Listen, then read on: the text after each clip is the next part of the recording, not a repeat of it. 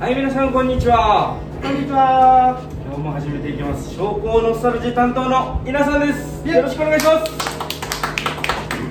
毎度おなじみ、ティーチ、ダッチ、ミチ、ミチです。お願いします。はい、よろしくお願いします。えー、商工ノスタルジー、えー本日、えー収録は、えーやんばる酒場毛利さんの方で収録させてもらってます。ありがとうございます。はい、ありがとうございま。す。まあ、詳しいことはまた概要欄で、えー確認の方お願いします。はい、お願いします。はい、よろしくお願いします。みさん、はいはい。今日、ヌー話そうと思って俺が持って、なんかね、気になったのが、なんかサッカーとか野球とか、まあいろんなスポーツがある中で、なんかはいはいはいポジションとかってあるさね。はいはい例はいえば野球だったらキャッチャー、ピッチャー、あそうだねはいファーストとか、はい外野、レフト、はいセンターそうっすねでサッカーにもセンターバックとか、あはいバックはいミッドフィルダーとかとかあるさ。はいは皆さんのところ。い稲さんはね、えー、セカンドでしたねもうずっとセカンドのセカンドってすごくあの守備が上手い人とか出るんじゃない。ああそう言われてはいるけども違うんですうか。んって感じかなあーだからなんかスポーツによってやっぱりそういう戦術とかあるじゃん。そうっすね野球界が特にあの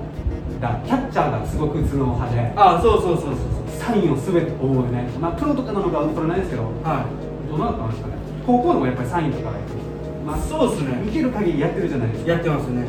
例えば球種のサインだったりそうっすねピッチャーとキャッチャーでのこの毎回一球一球のうんサインの交代とかもあるし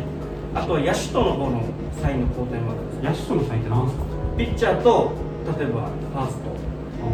トとあセカンあ牽制すドるよとかそうその時のこの動きき方っうんていうのとかもあったりあーなんか言いますよね動き方なんかヒットエンドランの時にやるサインとかなんか前だったり聞いたんだよなはいあもう相手の作戦も読みながら、うんまあ、守りの時だったら相手がどういった作戦をしてくるのか例えば送りバントするランナーいたら送りバントしてくるのかなとエンドランするのかなとかでも一球一球ポジションもこう変わってくるので読み合いだったりそうそうそうそうあーで相手がエンドラン仕掛けてるところをうまくこっちが読み切れたらこうボールを外してランあーランナーをアウトにするあーなんかありますねそうそうそうそうなんていうんですかこれあの外すいやあのバントとかで外すやつですよねあそうそうそううよくよく甲子園でや甲るやつ子園でもあれはあのピックプレーっていうんだけどあー外したりとかするんだけうんどそういったのとかもやるんだけどまあこれはもうランナーがどこにいようができますしうんまあただ相手との読み切りうんにはなる一番でも多いのはもうランナーが三塁にいたら多いかあなー作戦とか細かくもう使ってくるバッターもだし守りも攻撃あーもどっちもやっぱホームに来れば1点取られるのでそこの中で一番チャンスですもんねそうそうあーそうそこででも抑えれば一番逆に相手がチャンスなんですあ流れとかねあー持っていけたりするあこんなの見てたら深いなと思うねそうそうまあ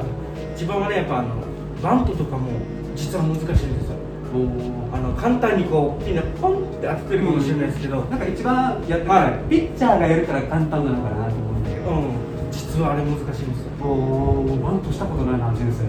やっぱりあのピッチャーがねこう球が140キロとか高校になればもう当たり前にあるあそのまっすぐはねできるわーうんただと今度変化球とかが混ざってくるとなかなか難しくておー次バッティングセンター行ってみたらフル スイングしてる一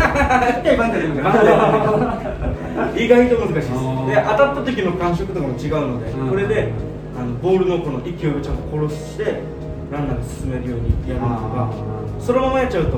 勢い余って今度ダブルプレーって言ってあ2ー人アウトになったりとピかッピッチャーゴロに思いつそうそうそうそうそうあーそういったのとかやるとやっぱり作戦のミスなどがねあーそういったのとかね、あのエンドランとかも、やっぱストライクゾーンに来ればいいけど、相手の作戦で外す場合あーあーもあーある、あーそれも当てなかったらまた怒られますので、その辺とかもね、まあ、難しいようなんですけど、うん守備にもこういう作戦なんかイチローがイチローぐらいなのかなあの外野の頭を越えるときにキャッチするふりのやつがあるじゃないですかあのあ背面キャッチ、背中でやるやつ、あの外野にはボールが飛んでいきますフいはいェンス直撃ぐらいの打球を、はいあの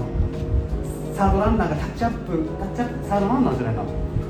あの進塁させないためにわざとボールを取れるよっていうふうにして当ててあの進塁を防ぐっていうのを一応がやってたんですよああ壁使ってから壁使ってああーはいそそれはあのまあ作戦ではないと思うんですけど個人の能力でもう出てるものであるのでやっぱりどう練習はしてないとできないんですよあとっさにやるっていうのは多分頭にも入ってないだからもしかしたら一郎はあのこの練習をもしかしたらあー下積みのプロ野球入ってからとか、まあ、高校の時は一郎ピッチャーだったのであピッチャーやったりもしたので、あの外野っていうのは多分プロ行ってから訪問やってたと思うので、うんその辺でまたあの監督とかコーチに教えてもらった一つの技だと思うのでそれを使ったりとか外野でもあのフライとかねもう全然手前に落ちるけどオーライオーライオーライって言ってランナーをごまかす方法とかやっぱあるんですよえ演技しながらあの 演技 演技するんですよ本当にあの すごいですねバントとかもピッチャーとか見たことあるんですけどちょっと小フライだったらピッチャー取れるけど、んオーライって言ってわざと落としてダブルプレー取ったありこれもとっさのプレーでーなんかありましたねバントはインフィールドプレーにならないとかバントはならないですあーあれは打って上がった時に内野に上がった時にキャッチしなくても一応アウトになるんですそうですねうんこれはもうインフィールドって宣告した時点でうんもうバッターがアウトなので落とす方が落とさない方がアウトになりますあんなの見せら野球ルール多いなと思いますけどねそう野球ルール多いですまだインフィールドフライもねこうとっても難しくて、まあ、ランナーがいるっていうのは条件なんですよ必ず2人一塁と二塁か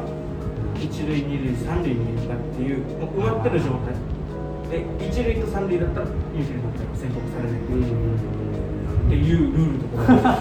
難しいな難しいです難しいしあのサインとかもあるしそうですね野球はあれかもしれないですねいやサッカーとかバスケとか流動的じゃないですかはいはいだからもうタイムとかサッカーとかタイムないんで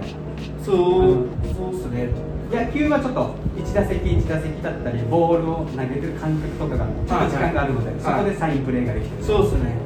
あれそういうところでちょっとややこしいなそう実はまたサインも難しくてねこのチームによってもあるんだけどやっぱ分かる選手分からない選手とかいるんですよどうですか難しくてあー覚えきれる覚えきれない っていう個人の能力になるんだ けど、はいそういったのとかもあったりまあミスするのはもう人あれなんで失敗はあると思うんだけどまずサイン分からないっていう視点まずおかしいあ